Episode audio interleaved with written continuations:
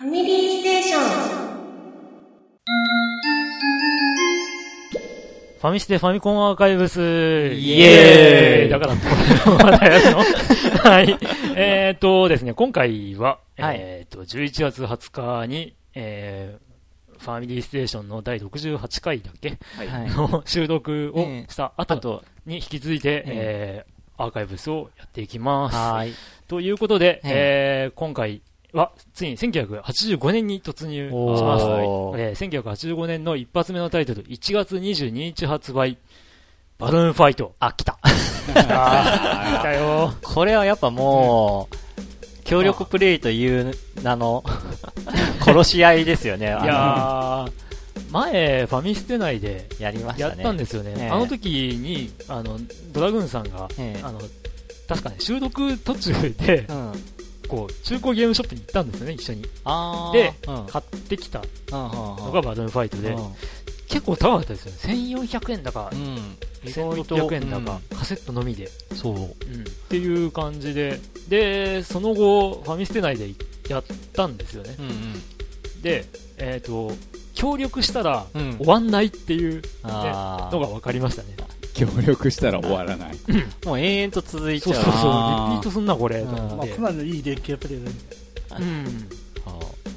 だから、。なんか、もしかしたらもう、この年というか、ね、うん30近くになった2人がやってたから、うんうん、うまくいってたのかもしれないなと思いつつ、あの、操作がおぼつかない子供の時にやってたから、うん。失敗というか事故がうん。増えて、うん。何すんだみたいな。感じで、バトル、バトルが始まったのかなっていう気もするんですけど、まあ、昔のファミコンゲームは、なんか協力プレイと言いながら、味方にも当たり判定が ついてたことが多々あったんで、うんまあ、そうね。うんこのゲームはわざとじゃなくてもなんかそうなってしまいがち。うん、そうそうそう。まあ、操作がね、若干難しいっていうのがあってって、うんゲーム自体の説明しないな。えっ、と、あそうね、風船を2つ体にくっつけて空を飛びます。うん。で、えっ、と、なんかよくわかんない蚊みたいな顔した、ね、うん。敵も同じようなスタイルでいて、で、えーその風船を割りアウト。うんそうそうで、全敵を、えーやっつけたら、うんステージクリアという、そうそうそんなタイプのゲーまあ、ムでした、ね。単純な、うん。うん、ゲーム内容。なんだけど、やると、えーとね、僕はトリップっていう、あの、モードがあすごい好きで、あ、うん。うんあの、なんとかランク1まで、へあの、いつだったかな。小学校6年ぐらいの時に達成して、ほうほう。うん、なんかすごい充実感を。持った覚えがありますけど。ああれ二人同時プレイでできなかったのかなと思うんですけど、まあ邪魔ですね。うん。ーあれで、ちょっと接触して弾き飛ばされて、そんでビリビリ。ビリビリ即死なっちゃいますからね。ね。どうです？思い出的に。いや、もうやっぱ、協力プレイという名のこ殺し合い の方がイメージが強いですね、やっぱバルーンファイト。うん。このゲームも今の任天堂の社長の岩田悟さんがプログラミングしたゲームらしい。でちなみに「スマステーション」って番組だったと思うんですけどその時に SMAP の草薙剛がこのゲーム作った人神だよとかなんかものすごく興奮した声ではしゃいでたってえー、いや神、神でしょう。ね、あの、ね、動きにもちゃんと感性みたいなのがあってね、うん。あの、急な方向転換ができないとかも、うん。なかなか、うん。えー、面白い要素だったなと思います味のあるがゲームです。ワナさんどうですか？うん。喧嘩ばっかしてましたね。やっぱそうなっちゃいますよね。やっぱりというかなんというかですかね。うんそう。で、友達と仲悪い感じで、じゃあなっつって帰った後に、うん。一人残った僕は、バルーントリップ。あまあ、でも、やっぱ面白いですよね、これいつやっても。ーうんそうですね。単純だし、ですもんね。ルールが単純ながら、この、うんね、ちょっぴり思い通りになってくれない感うじん。が、またいい感じだったと思いますね。で、これあの、今1画面ですけど、ええ。その、画面端を左右こう、行ったり来たりできるじゃないはいですか。はい。あーループしてますよね。そう。あ、あそこが結構いい具合に味付けになってるんじゃないかなと思うんですよね。画面端に追い追い込まれるってことがないから。う。うんん敵はなぜかル、あ、ループしてたかな？してなかったしてなかった気がするな敵はループしてないのかね。ね、なんかその辺も不思議な感じで、まあ、それも戦略の一つとして面白かった気がしますね。うん。で、雷とかね。あの雷別に追っかけてくる感じでもなかった気がするんですけど、なぜか追われてる気になるっていうね。うん水面近く行くと食われたりとかね。そうそう、あの魚も謎でしたからね。てってってってれれれって感じで食われる。うんここら辺のソフトやっぱ基本はそのマリオブラザーズのようなね、うんアクションの形態なんだけど、うんそれぞれ味付けが異なってて、うんいいかなといいいい時期でしたね。はい。以上で。以上です。はいはーい。はい。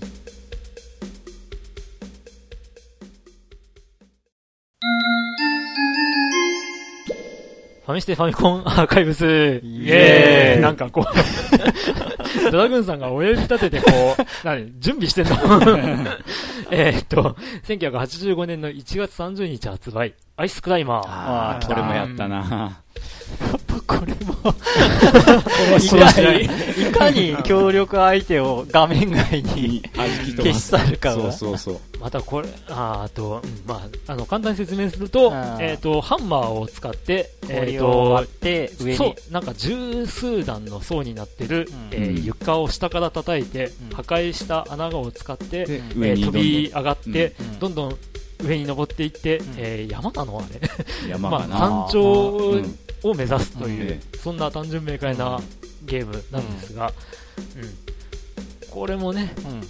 また協力というかえ、二人同時プレイができるっていうのはまたミソで、うん。ええそうで協力したいけどうん。しにくい。というね、うん。また、うん。うん。いろんな要素があって。うん。面白かったですね、これも。先に上がっちゃうと、下にいた、そうそう、強制的に画面が一段スクロールして、うんね、ね下に取り残されたやつそう。は死んじゃうという、うん えーっていう。まあ、攻略のコツは一番下のフロアをアザラシに氷で埋めてもらって事故でうん。穴に落下しないように安全に進むね、そうそうそう。まあ、それをやっていくと結構時間もかかるので、っていうのもありますけども。まあ、なんだかんだ言って、やっぱりこれもね、うんあの、事故が起きて、喧嘩になるというパターン。うん。アイスクライマーも結構やりましたね、よく考えたら。何気に無事に生き残るのがなかなか難しいねそうう。ん。で、なんかね、山頂にはよくわからないプテラノドンだかなんああだかがこう恐竜がうろうろして。で、それにジャンプして捕まるとクリア。まあボーナスでうんうん。さてここで問題ですボーナスステージの時に2人とも同時に今度に捕まりましたどうなるでしょえ、捕まれるんですかあれ？え？ういろいろ試してやったりしたことへへえ。いやーもう全然見当がつか、もうほん、同、同時ってあり得るんですか？だからやったことあるああ。同時。そう。あれやったことがないというか、捕まれないんじゃなかったかな。ようんぶつかくわかんないる。から片方が弾かれるんじゃないですか？違うんですか？正解はワンプレイヤーの勝ちになる。へー。ワンプレイ側が優先されるっていうことで。すかはあ、はあはあはあ、あれですね、自販機のこう左上が優先されるから、あの同時に押しても左側が あ 必ず出るみたいな、そういう話ですね。へ えー。うん、アイスクライマーもね、またあれですね、こう滑る床があったり、あーあ、うあー、動く歩道っぽいのもあったよね。ああ、ありますね。あったあった。うん。うん。うん。意外とキャラが豊富、うん。あ、アザラシ、白クマ、うん。あとの鳥。鳥がいる。鳥が出てくる。あとつららが落ちてきた。あり。そうそう。ああ、凝ってんな。思い返せば。うん。いや、いいですね、スクライマー。うん。ね実はディスク版も出ててディスク版はマップが違ってたりへーマップ違うとかって言ってもあんまりよくわかんない。クルランドの方はバーチャルコンソールがディスク版なんです、うん結構できるんですけどこっちの方は本当レアにあうん。マナさんどうです、アイスクライマまあ、喧嘩ばっかしてましたよね。同じ感想になりますね、これは。先行くんじゃねえって ですよね。下いるじゃんみたいな、ね、そういう喧嘩になりますね。はい。でなぜかスマブラで抜擢されてしまったんですねこの主人公あ二人コとへーマンド7がね、出てきましたね。へえ。いやいやいや、スマブラを僕はやってないんですよね。まあ、昔のゲームの方が、こう、思い出を深いね。やっぱり。どうしても。ん以上で。はい いいですか？はいはい。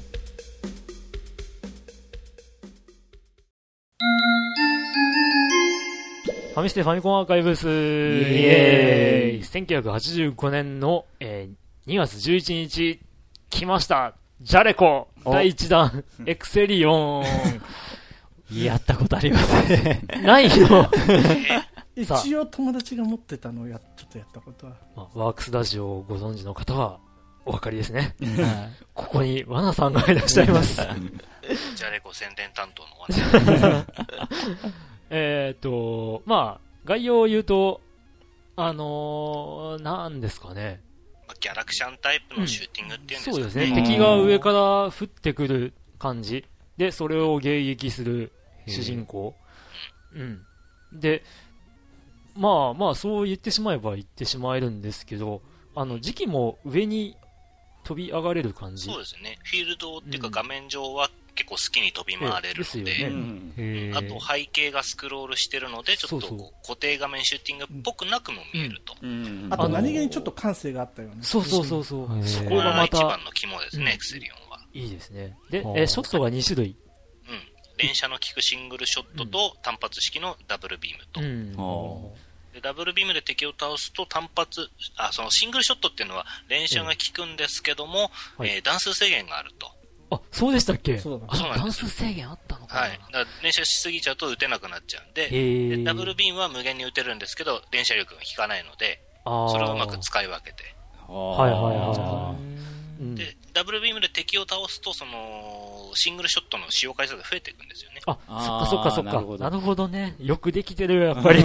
え エクセリオンは、そのね、あの背景スクロールっていうのがうん。若干疑似 3D 的になってて、そうですね。で、結構早かった覚えがあるんですけど、はいはい。うん、だからね、あの、ちょっと前にツイッターで話したんですけど、3DS でうんアレンジしてくれたら結構燃えるんじゃないあかなって。ー。思ったりしてるんですよ。立体感。3D でね。うん。当たり判定とかはね、特になく、あの、ね、スクロールしてくる背景を 3D にしてくれたら、すごいいいんじゃないかなエキとサイトバイクでもあんな感じでなってたのに背景が。うん。僕、エクセリオンはね、その、ルールちゃんと覚えてなかったですけど、すごい好きでした。うん。うん。ね、ジャレコという会社名1弾でで、すね。第一弾ですよね。うん。であれ？って思われる人もね、あの、あいるかもしれないんですけど、あの、うん。エあクセリオンとか、ジャレコって結構、あれですよね、ファミコンの初期にだいぶ力が入ってますよね。そうですね。結構、80年代はかなりうん。うん力入れて出してましたけども。でも、このエクセリオンが第一弾っていうのは、うん、今回意外なとこじゃなうんいですかね。今回初めて知りました。うん確かカセットにナンバリングを打ってやったと思います。売ってましたっけ？えーっと、売ってますよう。んあの、J、JF01 とか。ああ、はうんはは。そうかそうかそうかう。ん見た見た。懐かしい。ただね、これ僕持ってなかったんだよね、っていうのがね。送りましょうかいや、3本ぐらいあるから。え、さ、え、三本？おえ、同じものが3本あるってことですか？はい、そうです。ジャレコ、ジャレコマスターとして。すごい。まあ、はい。機会があればぜひ。はい。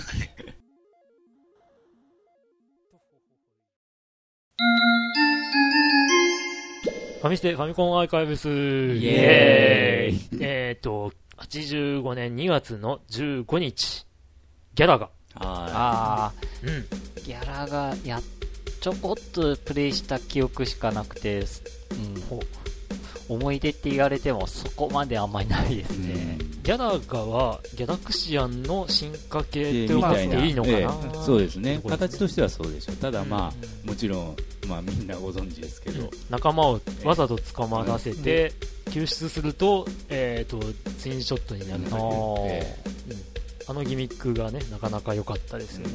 ちゃんと一気あの犠牲にするからですねその時。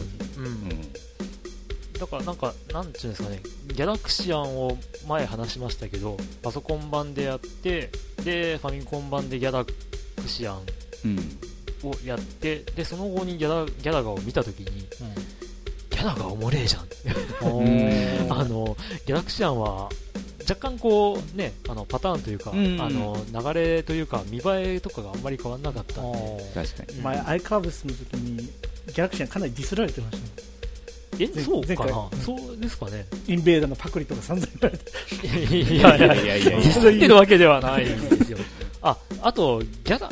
ギャラがだったのかな？あの、敵がね、あの、最初から並んで出てきてるんじゃなくって、こう、画面端から、あの、隊列になるために出てくるんで。出てくるね。そうそうそう。そこもまた面白かったですね。えその時にもまあ倒せるし、うん。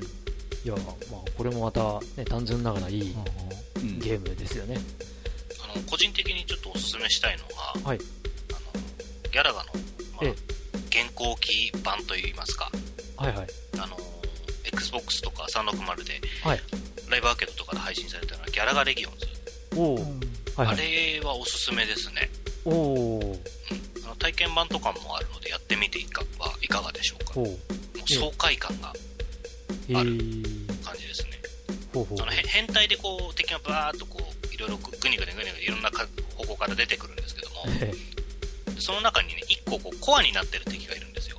ああ、はい。で、そいつをうまくショットすると、その変態が全部一気にボボボボボボンと、おお助けられてあで、どんどんこう得点が倍率倍率が上がってってコンボがつなぐと。ほーうほうほうほうなかなか爽快感があるゲームですから。そのその敵の出方もそのこのギャラが初代ギャラガをちゃんとあ組んでるんですねうん。へえいやいやいや。体験版だけでもかなり遊べると思うんで、うん。ぜひやってみたい方は。え触れてみましょう。はい、でねやっぱさっきの言ってたね着物味方が途絶えられてうん。っていう、うん。あのビジュアルもなかなか凝ってましたよねそうそうそう。あのビームキャッチビーム。あみたいなのでビロビロビロでとらわれて。なんか色が時期の色があ赤か何かに変わってね連れ去られるっていうね。うん。いや、で、またあれ、助けるのにね、ねこう、緊張感があるわけですよ。そうん、打ち損じてね、味方に当てちゃうと、味方死んじゃうんで、っていう。で、ツインショットにはなるけども、当たり判定でかくなるっていう、でかいね そういうのもね、ああ。ありますよね。諸刃の剣だな。はい。はい。そんな感じでいいいいですか？はい。はい。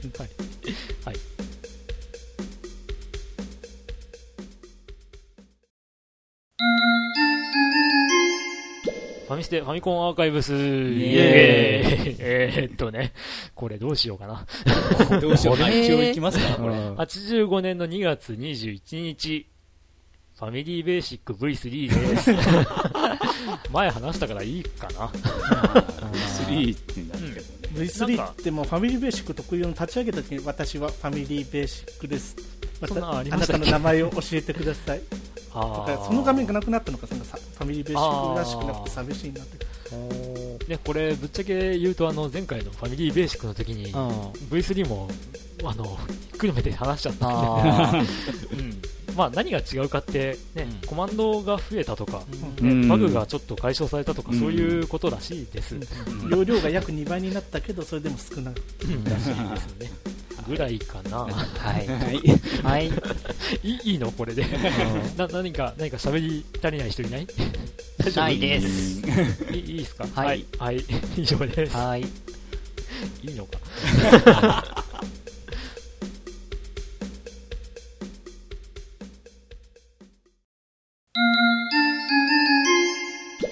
はい、ファミステファミコンアーカイブス。イエーイ。えー、85年のうーんと2月22日発売。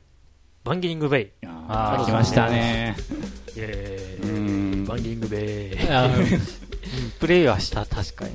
もうなんか、もうなんかひたすら飛んで、なんか攻撃してるっていう思い出しかないな、なんか。攻撃して爆弾落として。あるいはマップ全体にある6つの工場を破壊すると一面クリアというルール。そうそうそうそうまたあの工場がなかなか壊れないよそううですよ。そうそうてかまあゲームの説明すると上から見下ろしの、うん。えーヘリコプターアクションゲームというのかな。アクション、シューティングじゃなくて。あのね通常ショットうん。と、えー地上をうん破壊するって言っても、こ爆弾。対工場用の、うね。うん。爆弾を持った、えー戦闘ヘリが空母から発進して、うん。で先ほど言った通りマップ上にある全うんファクトリー工場を破壊したら、えー一面クリア、全2面、千二年。うん。ね、MSX 版とかだったら3面らしいですけどね、らしいですよ、あまあいろいろと難しい。でうん。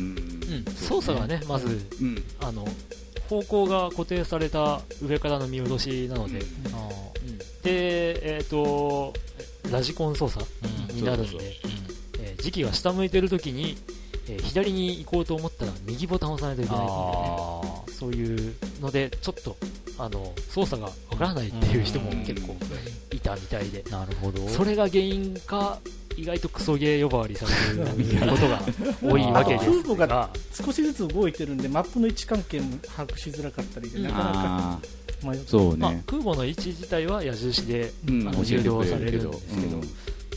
あとね、地味に分かりにくかったといえば、あの敵がバババババとかこう、あのただ光ってるように見える攻撃をしてくるんですけど、よく見たら下にダメージってのがあって、ダメージが蓄積していっていってたりする。んですよであれが75か80かを超えると、あのヘリの操作が効かなくなって墜落しちゃうっていう、そういう、ね、結構凝ったシステム。でもあるあれ 100,、うん。100超えたらですかね、うん、なかなか凝っててすげえな。今見る今触ってみるとやっぱりすげえなって思いますよ。あの操作のできない っていうかあの ダメージが蓄積してもういよいよダメだっていう時の操作ができない具合とかがすごいいいんですよ。あれ難しいけど何気に工場に特攻ができる、ああ工場にダメージうん、いくんだあれで。工場破壊できる。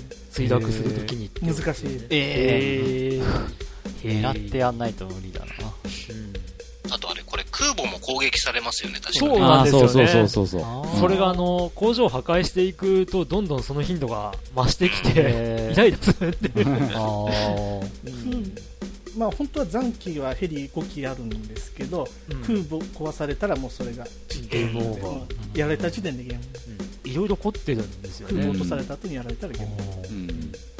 僕は大好きなゲームですよ。大体残機を全部潰してやっと一面クリアできるような。あーあーそうかな。そうなのかな。こバーチャルコンソールにはなってないんですね。なってない。なってないね。うちありますよあのカセット。で去年だったと思うんですけど去年去年の10月ぐらいかな、ん。あの生配信で遊んでてクリアしましたけどね、へー。1面は。2面は無理でしたけど。おー。なるほど。ルールが分かればね、うん。っていう2面か3面以降になると戦艦が出てきてそいつが空母に突っ込んでくるからその前に、はい、出港する前に破壊してそっちも破壊しないといけない。そうそうことは、うん、ファミコン版は2面までしかないはずなんであの多分2面の話ですね、ねそれ。うん。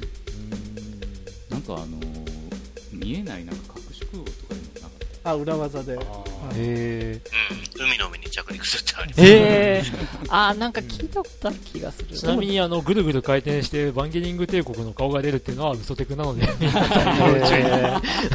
えー、あれはロファミコンロッキーのネネタなのであ。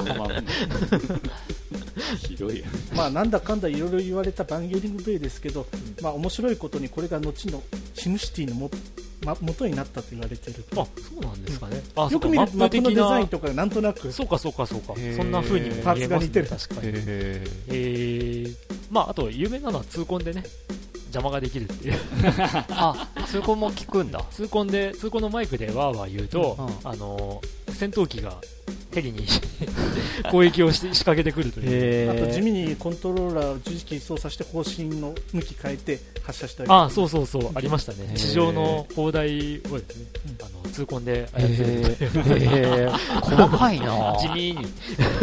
そんなこともできた。まあ、ちなみにこの俺を使ったテクニックとして、えー空空母に戦爆撃機が襲ってきたときに、まあ、マイクで叫んでそいつを戦闘機に変えればとりあえず空母が沈められるという最悪の事態は回避できる。なるほどね。そういうことがあるのか。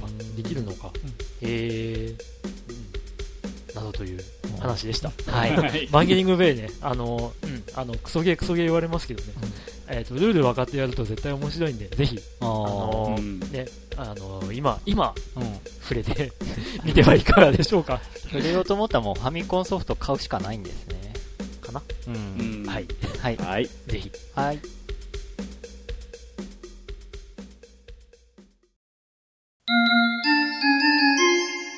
ファミステファミコンアーカイブス、イエーイえっ、と、85年の4月4日発売、ちょっと前から飽きましたね。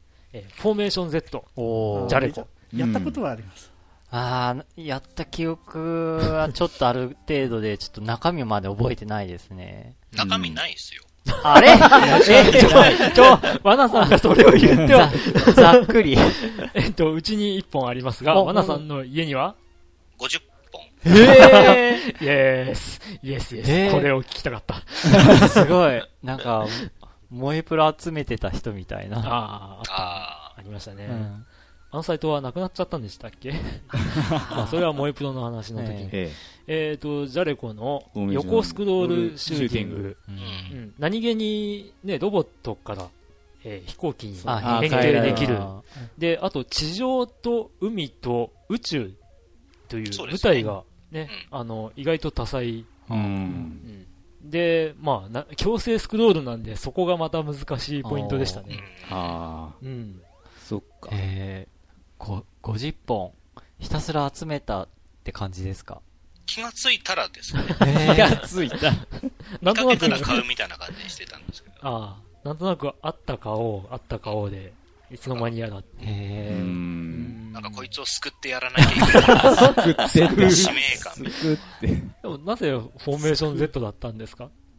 いや、なんとなくう。んまあ、もともと、これ自体が好きだったっていうのがあって、ええパッケージのあの、絵がすごく好きなんですよ。はあいうんあ。なんかこれ、うん、どうへ変形してもなしてるうん写真イクスペルですね。うん主人公機体に。どうしてもこのゲームがさ、あの、多分85年やったと思うんですけど、あの、マクロスと被っちゃって。あ変形ロボットアクションのゲームって言ったらもう男のロマンのような感じがするんですけど、うん実際やるとこのゲーム調子に乗って戦闘機でずっと飛んでたらエネルギーがすぐ切れて、そうそうそうそう。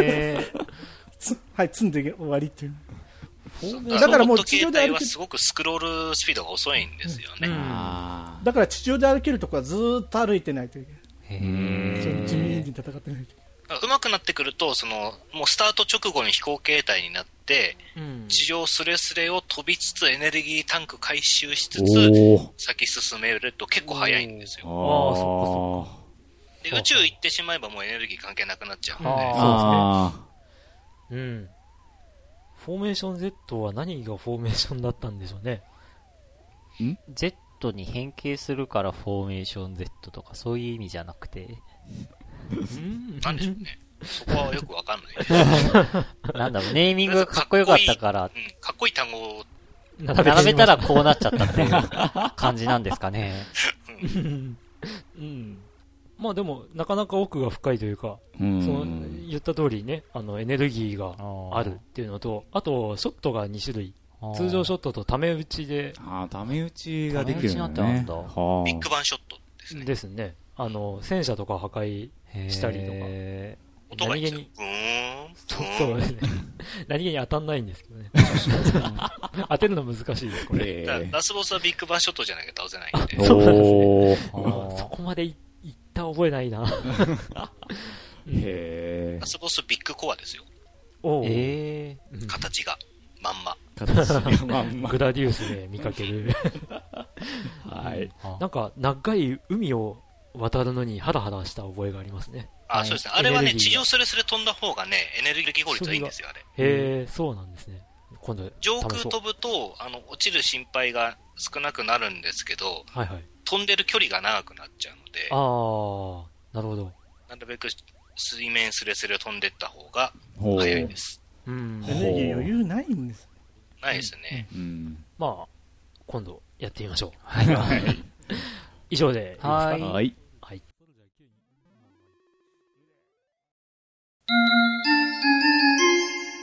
ファミステファミコンアーカイブスイエーイ85年の4月9日発売サッカー、任天堂ああ、サッカあー。やったやった。ううん。やってない気がする。うん。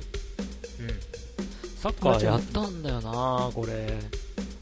あれでしょ？ハーフタイムの時にこう、チアガールが出てくる。そうそうそうへーね。うん。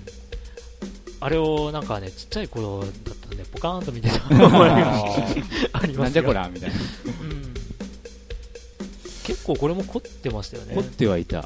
まあ、それはもちろん、あの、オフサイドとかそういうのがね、ないのは。いやあるあるんですよ、オえあるのかな？フサイドが。あったっけ？できたかな？俺や、やれたことないんだよね。オフサイド。ただね、1チーム5人プラスキーパー1人。うん。まあ、フットサル。うん、フットサルね。あうん。へえ、11人じゃないんだ。やっぱファミコンじゃさすがに厳しかった。厳しいねまあでもなんか、あの、コーナーキックは結局直接ゴール入れられたりとか、結構そこら辺もできたような気がする。そんなこともできたんだ。うん。結構ね、あの、カーブが少しかけられたんだよへえ、うん。当時ね、サッカーのルールもあんまり自分が把握してなかったりとかしてね、うん適当にガチャガチャ触ってう、ん。うん。うん。なんかあんまり僕的には面白いと思っ思えなかった。うん思った記憶がない。あ今やれば違うかな多分。今ならサッカー分かってるし。あー、あ、そうか、ボール確かに跳ねたりしないね。へえ。なんかボールの動きが変。うん。ボソボソボソってあ。でもまあ、どうなんでしょうね。これもサッカーゲームの基礎っぽくはなってるのかもねっていうとこですかねだからこ。の5人をいっぺんにもちろん操れないから、ちょっとそれをどうするかっていうね、うん。問題が。だけど操る人をこうなんか変更とかしてたような気もするな。うん。すごいな。真上見下ろしの画面なんだけど、人は横。人は横に立ってる。いいな、この、この作りいいな。うん。うん。でもこの手のゲーム真上から見ちゃうとって、あ、これはあれかな、後々になるかな。あの、ディスクシステムのウルトラマンみたいなことになっちゃうって、わかんないですね。はい。またこれは、その時の話で。ははい。以上でいいですか？はいはい。いいですか？サッカーの思い出とかは、ワナさんは？サッカーの思いー歴が浅いので、まあ、確かにこのファミコンのサッカーもやりましたけど、ええクリンクさんと同じで、サッカーのルールも全然知らなくて、とりあえず前にボールを蹴るだけみたいなああ、感じでですよね。サッカーでは喧嘩にならなかったですね。サッカーでは、うん、あの、やってる友達も全然サッカーわからなかった。そうね。あっち蹴ってこっち蹴って、たまに決まシュートが決まって、わーみたいな感じですね。はい、じゃあ、以上で。ははい。はい。